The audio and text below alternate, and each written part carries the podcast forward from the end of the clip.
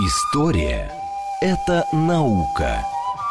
Здесь ставят эксперименты, открывают неизвестные цивилизации, расшифровывают тексты погибших народов. Историческая программа Михаила Родина «Прошлое». Еще вчера мы этого не знали. Программа предназначена для слушателей старше 16 лет. Всем привет, меня зовут Михаил Родин, это «Прошлое». Мы здесь рассказываем о новостях исторической науки. И сегодня у нас получился такой своеобразный специальный выпуск программы. Он весь будет посвящен только двум статьям, взаимосвязанным, которые совсем недавно вышли в очень авторитетном американском журнале под названием, ну, в переводе «Труды Национальной Академии Наук». Эти статьи а, были подготовлены большими коллективами ученых, которые включают в себя не только представителей разных стран, но и разных наук. Вообще, я сказал бы, что сегодня программа посвящена чудесам современной науки, в том числе исторической. Дело вот в чем. Благодаря письменным источникам археологии мы достаточно хорошо знаем, как в эпоху бронзы и в более позднее время по Великой Евразийской степи туда-сюда носились орды кочевников. Сначала с э, запада на восток, потом в обратном порядке. И э, это, в общем, важная часть нашей истории. Но сейчас археология, генетика и другие науки позволяют нам, внимание, отмотать еще на 50-60 тысяч лет назад, то есть эпоху там, глубокого среднего палеолита, и понять, э, как происходили миграции э, по этим же евразийским просторам, но тогда, когда еще там даже не было э, людей современного типа. Сегодня мы будем говорить о миграциях неандертальцев по евро, евразийской степи и обсуждать, как выглядит современная картина заселения Алтая неандертальцами. У нас сейчас на связи ведущий научный сотрудник Института археологии и этнографии Сибирского отделения Российской Академии наук, доктор исторических наук Ксения Анатольевна Колобова. Добрый день. Добрый день, Михаил. А, Давайте начнем, наверное, с э, представления. Да? У нас э, две статьи вышли. Одна из них, насколько я понимаю, э, в основном, скажем так, археологическая, и вы руководили коллективом этих авторов, и она написана по археологическим источникам. И в ней предск... э, выдвинута некоторая гипотеза о заселении э, Алтая неандертальцами. А следующая статья – это, собственно, генетики, которые подхватили и подтвердили ваши предположения уже на своем генетическом материале. Правильно? Да, у нас была одна прекрасная идея, которую мы смогли доказать на археологическом материале, и впоследствии нам очень повезло, что генетики тоже смогли подтвердить эту идею уже на э, антропологическом материале, на основе своих угу. генетических данных. Причем мы То говорим о совсем свежих... Одна и та же идея подтверждается несколько раз э, с помощью разных подходов, разных научных методов. И мы говорим о совсем свежих исследованиях, потому что ваша статья вышла в январе, а вот это вот только что, там, 18 что ли, числа, да? Да, угу. но исследования шли примерно года четыре назад. Начались, и вот сейчас только у нас получилось все это опубликовать. Отлично, хорошо. Давайте тогда для общего понимания ситуации опишем, вот какие у нас сейчас теперь есть представления о перемещениях неандертальцев по Евразии, Северной Евразии, а, и о волнах заселения а, Алтая Угу. Нам необходимо знать о том, что неандертальцы – это фактически единственные европейцы среди древних популяций в плейстоцене. А, начинается их генетическое древо, генетический вид примерно с 400 тысяч лет назад. Останки были найдены в Испании. Вот, предком неандертальцев является человек Гейтльбергский. И впоследствии вот с 400 тысяч до 200, 150 и далее тысяч лет назад неандертальцы распространяются по территории Европы. Впоследствии они распространяются на Ближний Восток, на э, территорию э, русской равнины, на Алтай. Вот. И при этом, если раньше считалось, что неандертальцы вот один раз куда-то пришли и больше оттуда не уходили, то теперь наши данные говорят о том, что картина была несколько сложнее, и неандертальцев было несколько волн. И, э, вот, э, о чем наша статья, э, чему наша статья посвящена, о второй волне пришествия неандертальцев. Если мы будем говорить отдельно о заселении неандертальцами Алтая, то примерно около 200-150 тысяч лет назад первые неандертальцы пришли на Алтай и оставили свои антропологические свидетельства в отложениях, в рыхлых отложениях Денисовой пещеры. Там они, а, как в Денисовой пещере или в окрестностях Денисовой пещеры, они встретили денисовцев, которые жили на Алтае около, по крайней мере, с 300 тысяч лет назад. Это вот, же другой вид братья. человечества. Да, Денис, э, человек э, Денисовец или алтайский человек Хума Алтаенсис, он был обнаружен примерно в 2011 году. И до недавнего времени единственные антропологические находки денисовцев были только в Денисовой пещере. И вот только недавно на одной из тибетских стоянок на тибетском плато в Китае была обнаружена еще одна челюсть, которая также принадлежала денисовцу. Соответственно, вот азиатский регион в настоящий момент считается э, айкуменой денисовцев. Вот. И когда первые неандертальцы пришли на территорию Алтая, там уже были денисовцы, и они каким-то образом взаимодействовали, таким образом, что оставили после себя общее потомство. То в популяции денисовцев, мы сейчас можем сказать, примерно 17% неандертальского генома. Неандертальцев первой волны имеется в виду. Да. Вот. Потом прошло еще некоторое время, примерно 120 тысяч лет назад. Неандертальцы первой волны куда-то исчезают с территории Алтая. И примерно 60-70 тысяч лет назад приходят неандертальцы второй волны. И вот для неандертальцев второй волны мы зафиксировали, откуда они пришли, куда они пришли, что они делали, как производили и как взаимодействовали, опять же, с денисовцами, которые остались на территории Алтая. И, а, естественно, точно так же, как с неандертальцами первой волны, они оставляли совместное потомство.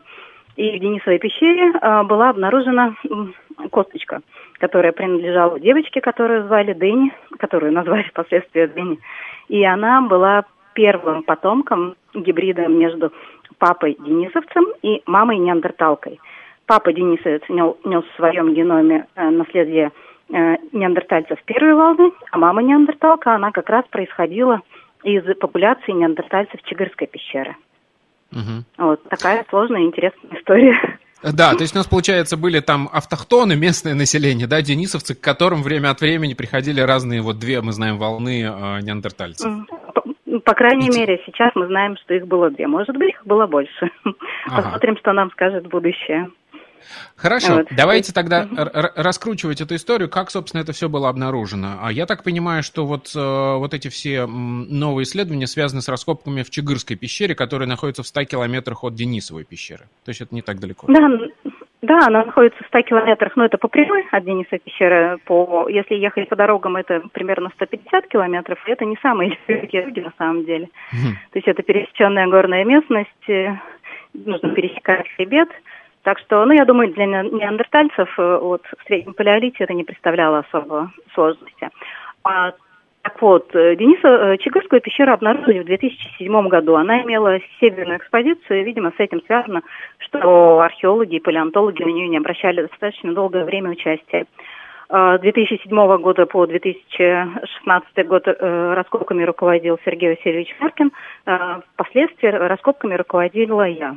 И пока мы копали, мы обнаружили многотысячные коллекции каменного материала, костяного материала, палеонтологического, а, примерно 75 остатков, э, останков кусочков костей неандертальцев – у нас сейчас есть. И что в первую очередь бросалось в глаза, то что вот каменная коллекция, она кардинально отличалась от всех каменных коллекций, которые мы знали в, средней, в среднем палеолите и даже в верхнем палеолите, в Северной и Центральной Азии.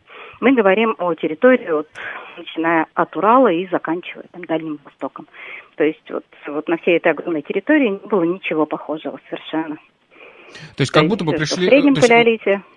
Это вот какая-то другая археологическая культура, да, если по современному Да, это говорить? совершенно другая археологическая культура. Э, и э, до 2007 года это было только одно проявление этой культуры, это пещера Окладникова, в которой также были обнаружено несколько остатков неандертальцев. Ну, достаточно маленькая пещера, там спрессованные рыхлые отложения, достаточно маленькая коллекция была обнаружена. А в Чигырской пещере у нас там 100-тысячная коллекция каменных орудий, и, соответственно, точно такая же э, культура неандертальцев, как и в пещере Окладников. Соответственно, мы получили основания, на, на которых могли строить наши научные теории и доказывать это. Прежде всего, что мы сделали, мы сравнили, то есть с применением а, различных археологических подходов и математической статистики, а, каменную индустрию Чатырской пещеры со всеми вот известными нами среднепалеолитическими и верхнепалеолитическими комплексами. Э, Центральной и Северной Азии. Соответственно, мы То получили начали искать да, похо- похожие орудия по всей этой территории, чтобы понять, ну, где их э, ну, родственники, да, скажем так, технологически да. находятся. Ну, то есть мы, мы начали сравнивать структуры каменных индустрий, то есть у нас каменные mm-hmm. индустрии состоят вот из определенных категорий каменных артефактов. Мы выделили там наиболее важные, то есть сначала это было 25 категорий каменных артефактов, потом, чтобы удовлетворить статистическим тестам, мы там слили до 15 категорий. Но в любом случае, вот какие бы подходы мы ни применяли, какие бы э, категории мы не анализировали, мы все время получали однозначный ответ, что Тигырская пещера – это нечто совершенно иное, тем, что не присутствовало более на данной территории. Поэтому нам нужно было найти ответ. Мы пошли дальше. А пошли мы на территорию Восточной и Центральной Европы. Там в период со 150 до 30 тысяч лет назад – обитали неандертальцы, которые производили микокскую каменную традицию, такая микокская культура.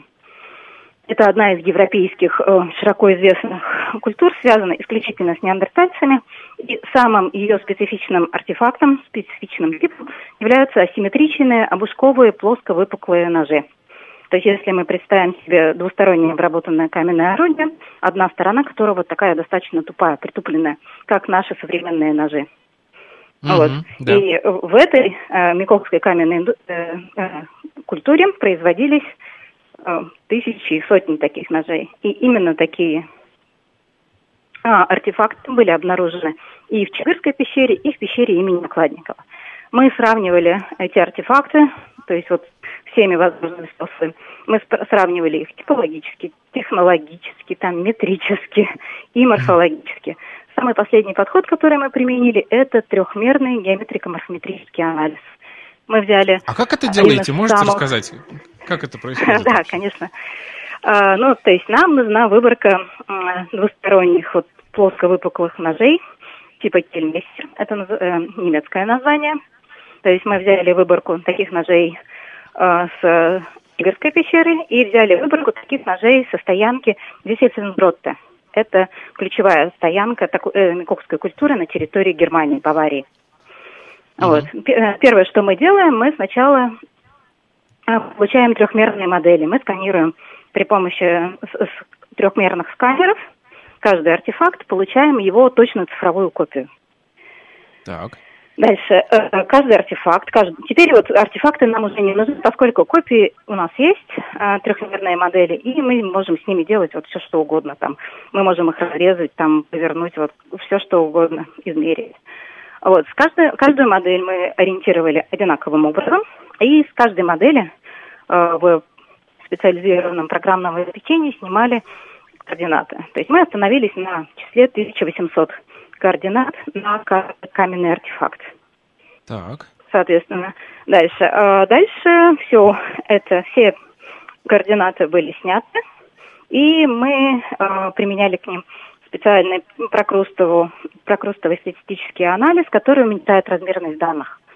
Соответственно, и впоследствии вот эти данные, которые мы получили, мы э, к ним применили анализ главных компонентов, э, в результате чего это ординационный статистический анализ, э, в результате которого мы получили график главных компонентов, который показал, как э, в соответствии с формой располагаются каждый каменный артефакт относительно друг друга. А самое большое преимущество геометрико-морфометрического анализа, кроме того, что это полностью верифицируемый метод, э, он, этот метод не обращает внимания на размеры каменных артефактов. Соответственно, мы с вами можем сравнить, допустим, двухсантиметровые каменные артефакты, 20-сантиметровые. И если их форма будет одинакова, у нас анализ покажет это. Соответственно, а. э, это анализ, который комплексно анализирует форму, но не размеры. Угу. То есть примерно ясно. Соответственно, э, да. мы взяли коллекцию э, таких каменных орудий с Чигырской пещеры – и со Свенки Зефельнгроты. И получили однозначный ответ, что по форме наши артефакты абсолютно одинаковы. Вот. И нужно а, помнить о том, что расстояние между точками на карте, между Зефельнгротой и Чигырской пещерой составляет примерно 5000 километров. Соответственно, нами делается вывод, что на таком расстоянии неандертальцы производили совершенно одинаковые каменные орудия. Но из разных материалов, насколько я понимаю. Тут надо иметь в виду, что сырье было местное и там, и там. Правильно? Да, сырье было местное и там, и там, но нужно иметь в виду, опять же, что сырье и там, и там было высококачественное. То есть в Германии это кремень баварский, а у нас это в основном засуринские шмоиды. То есть это и то, и в том, э, в обоих случаях это очень качественное каменное сырье, которое очень твердое, которое позволяло там достаточно долго пользоваться этими орудиями в качестве ножей. То есть наш травматологический анализ в обоих случаях показал, что в основном э, эти орудия использовались в качестве ножей для мяса. Угу. Э, и вот то, что форма у нас одинаковая, это вот э, один из маленьких кусочков пазлов. У нас э, одинаковая технология, у нас одинаковая структура индустрии. Соответственно, мы вот статистический анализ, который применяли для Центральной Азии и Северной Азии, мы применили для Миковских комплексов Европы, э, Центральной Европы, Восточной Европы, Крыма и Кавказа вплоть э, до Днепродонецкого региона. Соответственно, и мы получили абсолютное подобие. Было даже забавно, потому что по тем критериям, по которым мы сравнивали наши памятники, это примерно 26 критериев, вот опять же, по категориям каменного инвентаря, по технологическим и типологическим признакам, Чигырская пещера оказалась более микокской, чем некоторые микокские памятники. Да, ну, а, то есть там более чистые технологию, да, использовали, скажем так? Это, а, а, абсолютно чистая технология, абсолютно идентична миковским индустриям в Европе, на Кавказе, в Крыму и так далее. Соответственно, был сделан вывод по сумме данных, которые мы получили, что неандертальцы примерно 60-70 тысяч лет назад, они по северному побережью Каспийского моря э, пришли по евро, э, вот, евразийскому степному поясу пришли на территорию Алтая и принесли с собой вот эту специфичную традицию камнеобработки. Угу. Я так понимаю, тут важный момент имеет э, стратиграфия и датировка, собственно, этих слоев, да, потому что у нас э, вот слой этот, у нас в одном слое есть именно неандертальские останки, а сопутствующие им орудия, и мы весь этот слой датируем там 50-60 тысяч лет, да, по-моему, в чигырской культуре, mm. и можем понять, что примерно синхронно в это же время в Европе происходило, и тогда вот хоп, у нас все срастается, и мы понимаем, что еще и орудия одни и те же. Ну, в смысле, да, такого примерно же, так оно и при... Да, примерно так оно и происходило. То есть был применен вот один из новейших методов э, датирования э, методом э, э, господи, оптически стимулированной люминесцен, люминесценции по полевым шпатам. То есть э, этот метод позволяет датировать там в затемненных участках, в пещерах. Т таким же методом были и проанализированы э, культурные слои в Денисовой пещере. Соответственно, мы получили вот э, картину, которая говорит о том, что Чигырская пещера была заселена вот в достаточно небольшой промежуток времени. То есть вот статистически это от 60 до 50 тысяч лет назад, а возможно и даже чуть-чуть менее. Ага. есть, Хорошо, э... еще как, как она использовалась, мы тоже об этом поговорим уже, наверное, во второй части программы. Я так понимаю, что вот здесь у нас, собственно, мы переходим э, плавно ко второй статье, да, потому что мы говорим, что в этом слое у нас есть э, археологические останки, то есть орудия труда, которые мы проанализировали, поняли, что совпадает, что это одна и та же культура с Микокской, которая расположена в Европе. Есть еще, собственно, а, антропологические останки, то есть вот, ну, кости, да, или что, в каком виде они там вообще сохраняются, и как они сохраняются? Да, это, раз, э, у нас есть коллекция, самая большая коллекция на территории Северной Азии, неандертальских китайских костей и кусочков костей. То есть в основном это зубы, фаланги, э, есть плечевая кость, несколько позвонков, ключиц и так далее. По последним данным, э, эти останки принадлежали минимум пяти индивидам, но, скорее всего, наши э, собратья генетики, они скажут нам, что их было больше. Угу. А, а это, это не полные скелеты, это не захоронение, вообще как вот есть предположение, Нет, как не выпадают, скелеты, так, есть, эти останки? Э, да, ну, э, останки антропологически располагались в пределах двух кластеров, двух таких скоплений э, в Чигырской пещере, но это, скорее всего, у нас э, вопросы к нашей седиментологии. Э, это что такое, пардон? А, то есть у нас э, один кластер, одно скопление, оно находилось э, в глубине пещеры, и оно связано с потревоженным участком культурного слоя. То есть оно а, туда есть... переместилось, эти кости переместились в результате постдепозиционных процессов в пещере. Угу. А второй кластер, он вот совершенно такой инситный, вот в прекрасной сохранности. Э, и, судя по всему, вот он, как неандертальцы ушли со стоянки, вот что мы имеем, то мы и раскопали. А то есть там уже изначально в неандертальские, скажем так, времена эти кости, они, ну, как это были какие-то части тела разбросаны, еще что, то есть это не захоронение вообще. Мы понимаем, как это туда попало? Да, очень хороший вопрос, но, скорее всего, мы имеем дело... То есть мы сравнивали э, состояние антропологических находок по сравнению, допустим, с палеонтологическими находками. И, судя по всему, неандертальские... То есть с остатками э, животных? Кости, да, с, э, да, с остатками угу. животных у нас в основном бизончики. А вот, и в отличие от костей животных, неандертальские кости не несут никаких свидетельств э, погрызов хищниками. Там у нас было в пещере достаточно много гиен, всяких лисичек. Вот, и никаких свидетельств э, активности человека, в отличие от костей животных.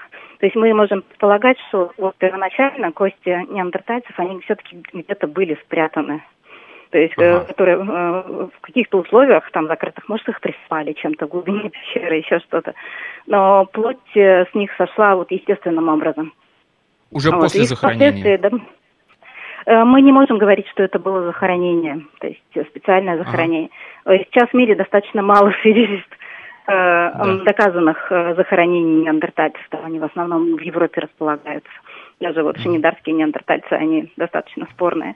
То есть сейчас мы можем сказать, что, скорее всего, э, плоть, э, э, вот тела неандертальцев, они где-то, вот, возможно, в глубине пещеры где-то присыпались, вот, и плоть сходила, а потом это были просто кости, которые там могли неандертальцы, хищники распинывать по пещере, и при этом ни хищникам, ни неандертальцам эти кости были неинтересны, то есть э, ни с питательной, ни с какой другой точки зрения.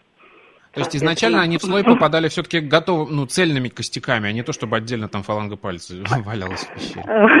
Ну, достаточно сложно утерять э, фалангу, достаточно сложно утерять э, позвоночник, допустим, если не было полного костяка. Скорее всего, да. То есть, скорее всего, сначала это были цельные тела, вот э, какое-то время они где-то переживали, а потом вот попадали в культурное отложение в виде костей уже без, без, без единой там без единой кусочек, кусочка плоти, и вот хищники ими не интересовались, люди не интересовались. Это были просто кости для них. Хорошо. А вот. насколько вообще хорошо сохраняется вот такой антропологический материал в тех ваших условиях в Чигарской пещере? Потому что я знаю, О, что есть э, проблема, где-то ю- южнее сохраняются лучше э, как бы кости и больше целее скелет, но плохо сохраняется генетический а, материал. А у вас, по-моему, наоборот, да? То есть генетика сохраняется, а гены, а кости плохо. Правильно? Да нет, с, с, костя... нет, с костями у нас все прекрасно. Если бы вот неандертальцы были так добры, чтобы сохранить э, целый скелет неандертальца, мы бы его нашли, и с ним было бы все прекрасно. К сожалению, они были, не были настолько организованы, как наши, э, как свои ближневосточные, допустим, сородичи или европейские сородичи, которые как раз захоранивали неандертальцев. Это мы знаем со стоянок Лифраси, Шапелисан, вот цельные костяки, опять же, с шинидара.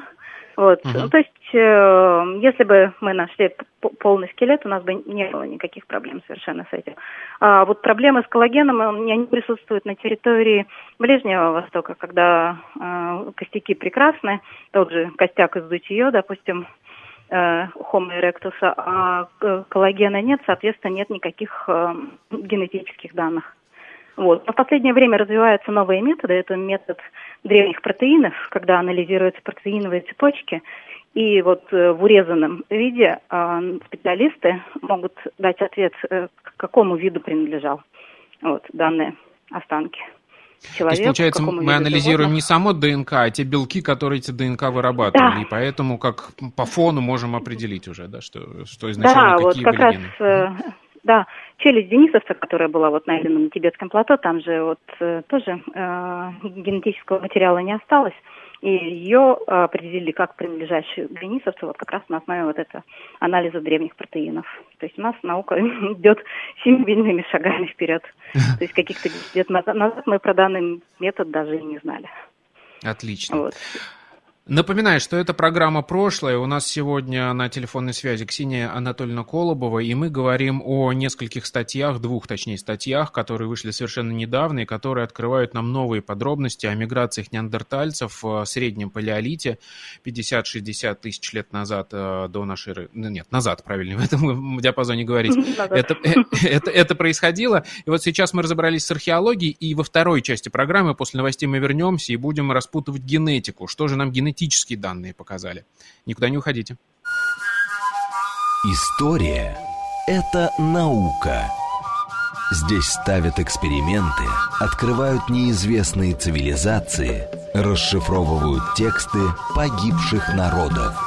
Историческая программа Михаила Родина «Прошлое».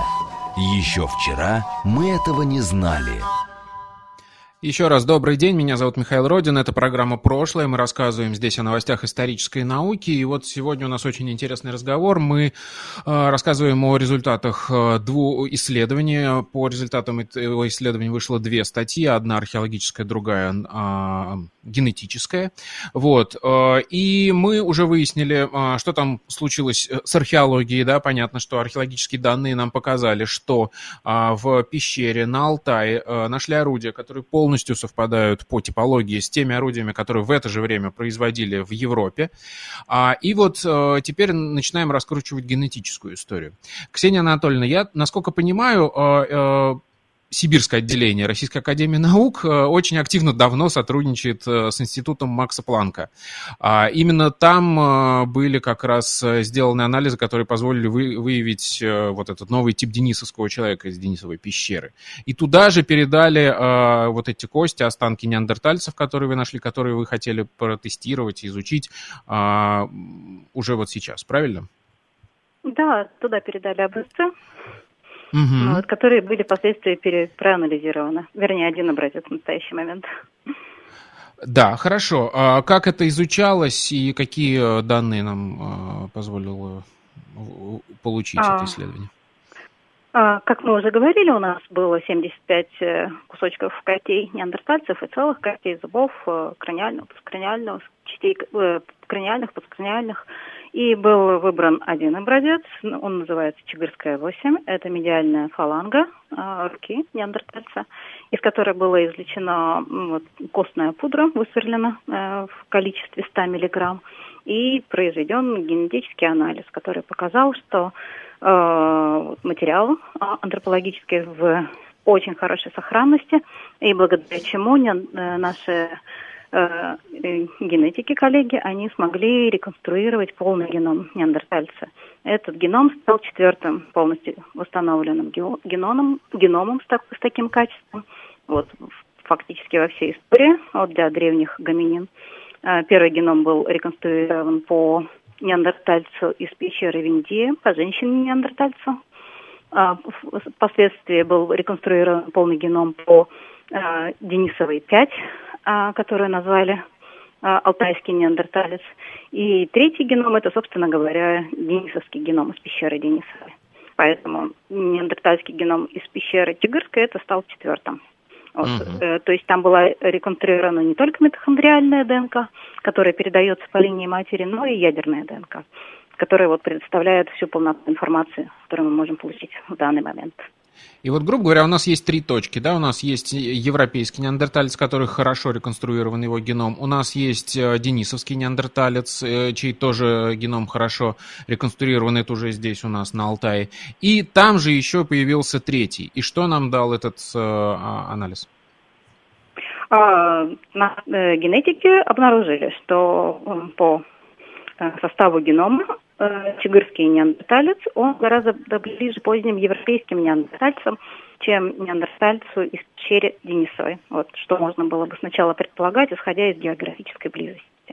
Угу. Вот, то есть напомним, что Денисова опять э, это неандерталец э, из Денисовой пещеры, он гораздо старше э, да. чигырского неандертальца, он датируется примерно 120 тысяч лет назад. В то время это как... Первая волна. Неандер... Да, первая волна. Вот, и она, э, которая вступала во взаимодействие с денисовцами, вот, которая впоследствии с мамой из Чигырской пещеры породили вот потомка Дэнни. Вот. И, кроме того, специалисты из Института Макса Планка, они провели сравнение не только вот с неандертальцем из пещеры в Индии, но и с другими неандертальцами, не со столь полно сконструированными геномами, и они обнаружили, что также геном из Чигырской пещеры очень напоминает геномы неандертальцев, обнаруженных на Кавказе в пещере Майской. Вот, и это было прям прекрасно с нашей точки зрения, потому что э, э, неандертальцы в пещере Мизмайской, они были найдены в сопровождении материальной культуры, которая характеризуется как микокская. То есть у нас все сложилось. Мы сначала по археологии поняли, что это люди какие-то близкородственные, а потом еще и генетики нам доказали, да, что они непосредственно по крови, скажем так, родственники, а не только по культуре археологической. Да, и это дало основание предполагать, уже очень-очень обоснованно предполагать, что материальная культура, она может свидетельствовать о популяционной принадлежности их производителей. То есть это уже очень долгая археологическая дискуссия. И наконец, вот э, сейчас мы смогли добавить такую весомую часть э, в пользу того, что отдельные популяции древних гоминин производили вполне определенные каменные индустрии, материальная культура которые можно сравнивать и получать новую информацию, например, про миграции. Да. И вот, собственно, у нас выстроилась та картина, про которую вы говорили раньше, да, что у нас э, из Европы сначала пришла первая, там, сколько, 150, да, 120 тысяч лет назад пришла mm, первая... Да, до 120, да. Угу. Пер... Пер... Первая популяция первая популяция там пожилая смешалась с денисовцами, потом куда-то исчезла, а потом пришла вторая волна. И вот, собственно, мы говорим сейчас про Чигырскую пещеру, это про вторую эту волну. Вот смотрите, угу. там 5 тысяч, 5 тысяч километров между этими э, регионами. А, есть ли у нас какие-то данные, чтобы понять, сколько, например, занимала эта миграция, сколько поколений, сколько тысяч лет, э, как они вообще умудрились пройти все это расстояние и не растерять, например, ту же самую свою материальную культуру, чтобы она не изменилась? А, хороший, очень, очень хороший вопрос. Но ну, на самом деле между вот э, границами ареалов распространения культур, э, который, о которых мы сейчас говорим, о Миковской, у нас, э, вот если мы берем именно границы, то расстояние не 5000 километров, как между стоянкой здесь Зеленгрота и Чигырской пещеры, а около 3000 километров. Самая крайняя точка с Микокской традицией была обнаружена в Поволжье. Вот. Это угу. А, стоянка «Сухая мечетка», которая раскапывалась в 30-х годов, э, в 30-х годах прошлого века. Соответственно, у нас уже расстояние сокращается. Вот. Единственная вот наша трудность это то, что вот между Сухой мечеткой и Чигырской пещерой не, не найдено никаких свидетельств, вот, никаких стоянок, которые можно было бы э, вот, рассматривать как транзитный мост, собственно говоря. Ага. И вот, то есть вот Что можем сказать? Миковские памятники, они вот э, распространены были от 150 до 30 тысяч лет назад. Соответственно, то есть в Европе они продолжали функционировать. Э, маленькая вот популяция неандертальцев, она отделилась, прошла вот эту огромную э, как территорию, около трех тысяч километров. Несомненно, то есть это вопрос сохранности памятников, то есть, э, несомненно, были другие стоянки неандертальцев на этом пути, мы просто их еще пока не обнаружили, или они были уничтожены там, биологическими процессами, либо погребены очень глубоко, что мы их не можем обнаружить. То есть, ну, а сейчас сказать, вот за сколько То есть, скорее лет всего, эта миграция тысячи лет могла занимать? Да, несомненно, миграция занимала тысячи лет, и э, когда неандертальцы пришли, они с собой принесли ровно ту же самую материальную культуру, которая вот у них была в Европе, там, в Кавказе, э, в Крыму. Вот совершенно то же самое. Единственная разница, которую мы можем сейчас прочувствовать, это то, что они использовали да, другие типы каменного сырья. Они пришли, на территории Алтая сразу нашли самое качественное в среднем палеолите, которое только можно было обнаружить каменное сырье. И вот стоянки они свои располагали именно там, где это сырье можно было обнаружить, найти в непосредственной близости и в достаточно большом количестве. Вот. Э, и ну, неандертальцы, видимо, они были достаточно э, не самыми общительными товарищами мы не нашли практически никаких свидетельств о том, чтобы они ассимилировались или происходила какая-то культурация. То есть мы не видим элементов других культур в их комплексах. То есть если контакты а, были... то есть то, они перемещались всего... в пространстве и не, не перенимали никаких других там культурных э, каких-то... Да, да, не перенимали. То есть вот то есть, Миковская культура, она очень-очень консервативна. То есть вот э, в ней появляются иногда новые типы каменных орудий, которых у нас, кстати, нет, вот к 30 тысячам примерно, и все. То есть это было очень-очень консервативное, видимо, общество, которое вот нашли, нашло для себя там оптимальные технологические решения и вот их и производила. То есть есть же теория, что в отличие от, наш, от нашего с вами вида, неандертальцы, они были исключительно приспособлены к определенным палеокологическим условиям, и, соответственно, вот э, технология также была исключительно приспособлена. Даже когда неандертальцы шли, мы можем посмотреть, э, э, на карту, и мы увидим, что они шли примерно по одной широте. То есть пока они шли, они выбирали удобные для себя палеокологические ниши. То есть они никак... То есть, грубо говоря, у них окружала одна и та же природа, да, и они за ней шли. А, и, то есть они не пытались найти какие-то новые а, ниши экологические, как-то к ним приспособиться, они вот только вот где им удобно, как они привыкли жить, так и жили. Для да, них ничего не менялось. Ну, совершенно. Что они выбирали, Европе, где жить, жить где было удобно, где прекрасно. То есть им было, угу. судя по всему, все равно, где они находятся. А вот человек современного типа, когда начал бурно размножаться и заселять Евразию, он же пошел там на высокотысячники, там на 4 тысячи да. метров э, над уровнем моря, там он заселил пустыню, все что угодно. То есть он распространялся очень экстенсивно. Неандертальцы нет, это было вот точечное заселение, вот, которое говорит а о давайте... том, что Угу.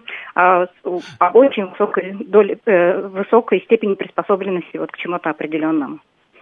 А вот и давайте поговорим о том, к чему они были приспособлены. То есть, как они жили, э, какое вели хозяйство и почему, собственно, они кочевали вот по этой... Я так правильно понимаю, что это же как раз тоже степная зона. А, та же самая, я да, вначале сказал про зона. кочевников.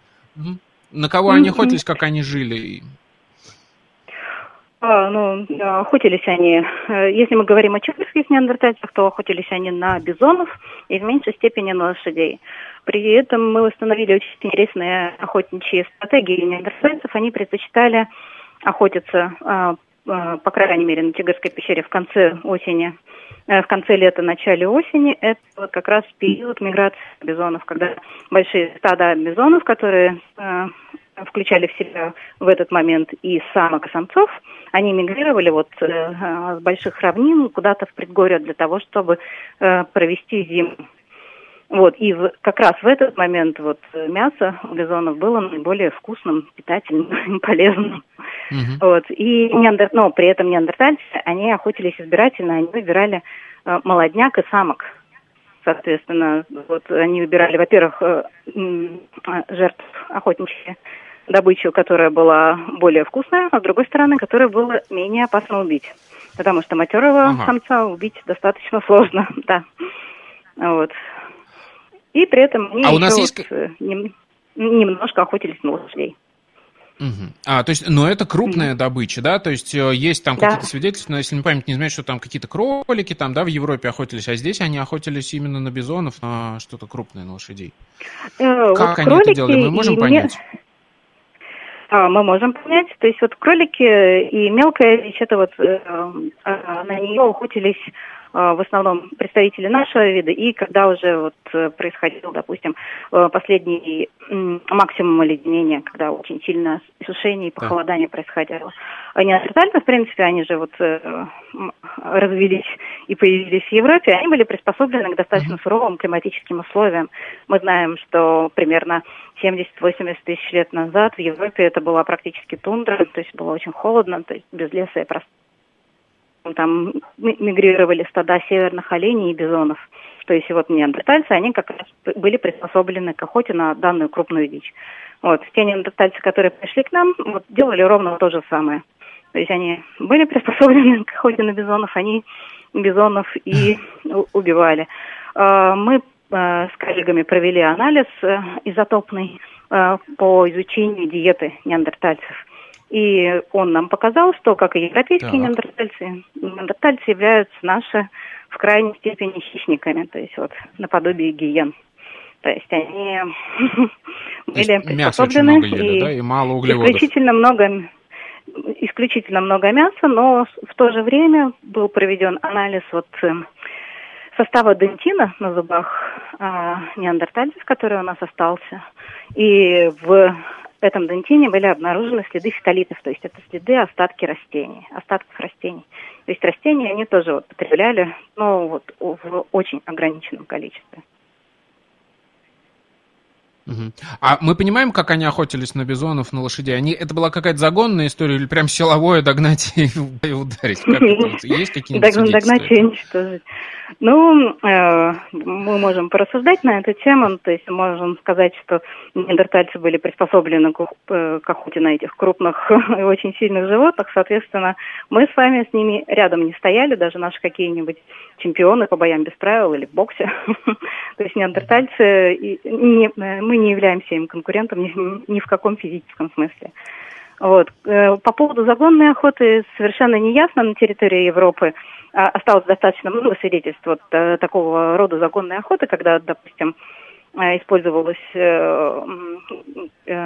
э, использовалась определенные характеристики местности.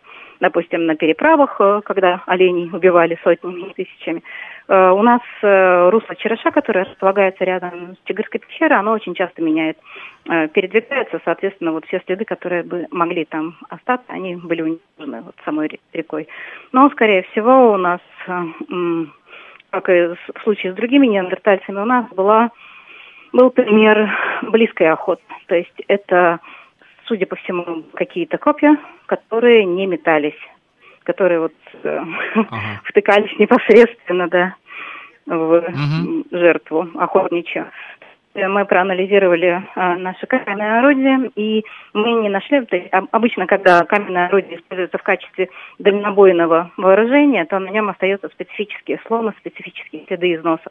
У нас такого нет. У нас вот и тот износ, который мог быть получен, когда вот орудие зажималось вот непосредственно Понятно. там в каком-то креплении либо в руке. Соответственно, ну вот поэтому наши неандертальцы были очень суровы.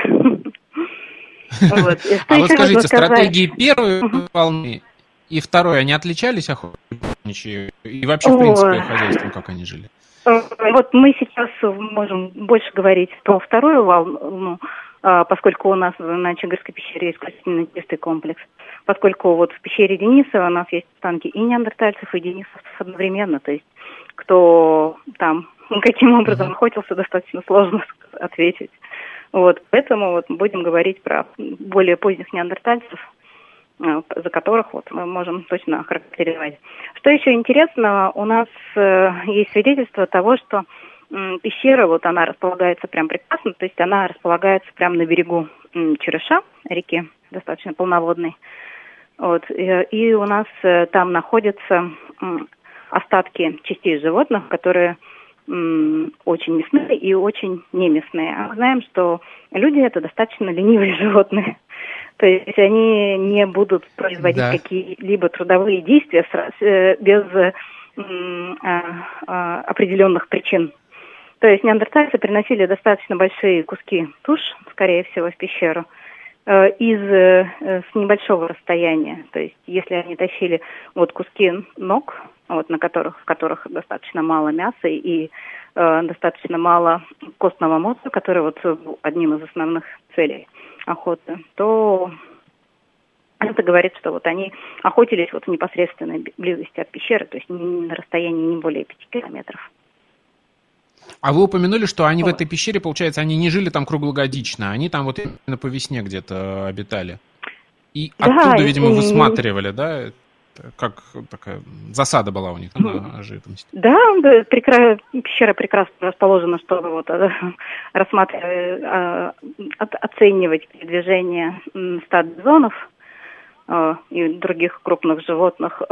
И, судя по всему, пещера располагалась вот на пути миграции этих животных, вот когда они в конце лета, вот уже накопившие достаточно много жира, возвращались в предгорье Алтая.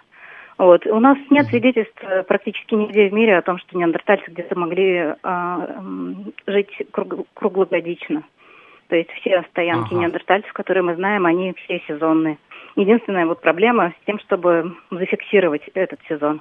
У нас э, сезон фиксировался вот методом анализа дентина, твердого вещества зуб, когда зуб животного травоядного он разрезается, получается такой тонкий слайс наподобие геологического слайса, э, шлиф. и которые рассматриваются впоследствии под микроскопом в поляризованном свете. И знаете же, на, по аналогии с кольцами деревьев, на срезах деревьев, да, мы да, знаем, да. что тонкая полоса – это зимний период, светлая полоса и более толстая – это летний период. То есть теплый, холодный, там, э, когда много пищи, когда мало пищи. Вот с травоядными женотами то же самое.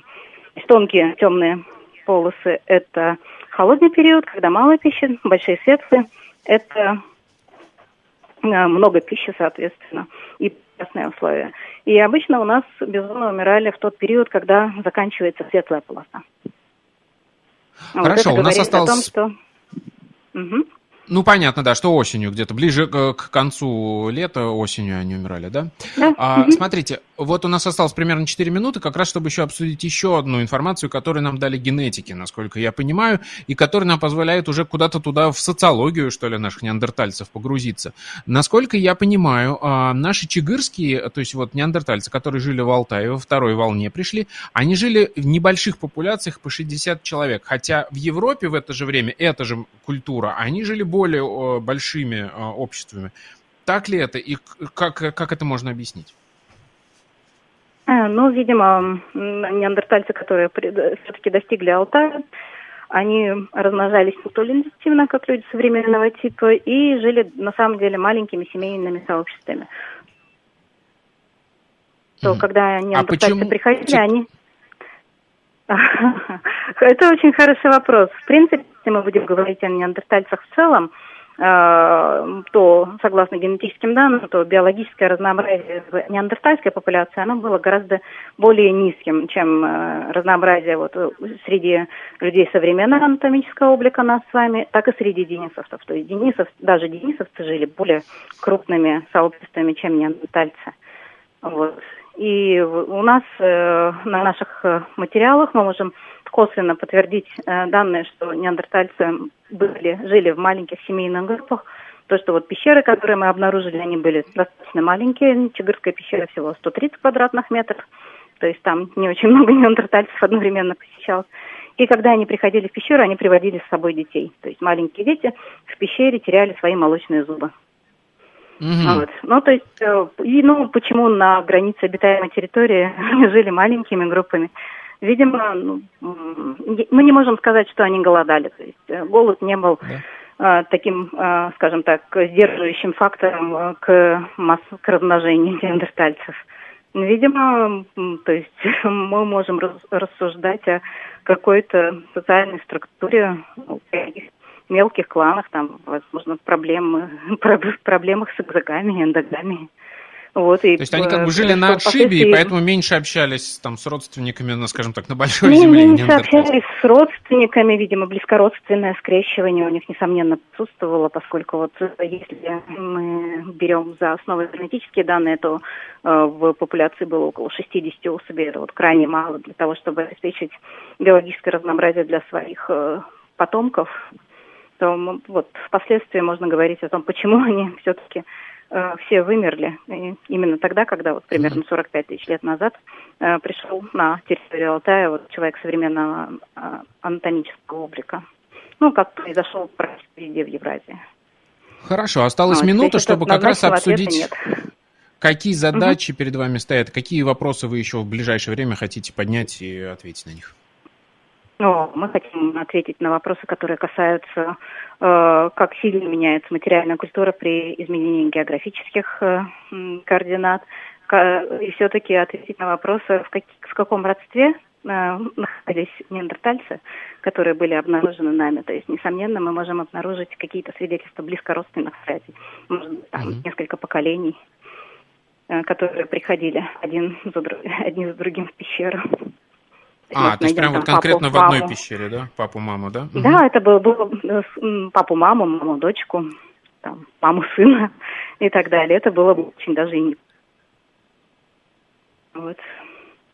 И мы ответим на вопрос, вот, э, насколько, для того, чтобы ответить, как наш вид э, развивался, нам нужно ответить, насколько мы отличаемся от других видов. Соответственно, неандертальцы – это такие товарищи, которым мы не оставили шансов Вот. Это очень интересно их изучать. Параллельное, скажем так, человечество, которое не выдержало конкуренции, да? И интересно, почему. У них не было шансов. Ага. Они были сильнее нас, но вот как мы видим, даже размножались хуже. Хорошо, спасибо вам огромное. А, у нас на связи была Ксения Анатольевна Колобова из Новосибирска. Мы обсуждали последние статьи, а, которые проливают свет на миграции неандертальцев в среднем палеолите а, в районе 50-60 тысяч лет назад. Меня зовут Михаил Родин, это была программа «Прошлое». Всем пока. Историческая программа Михаила Родина «Прошлое».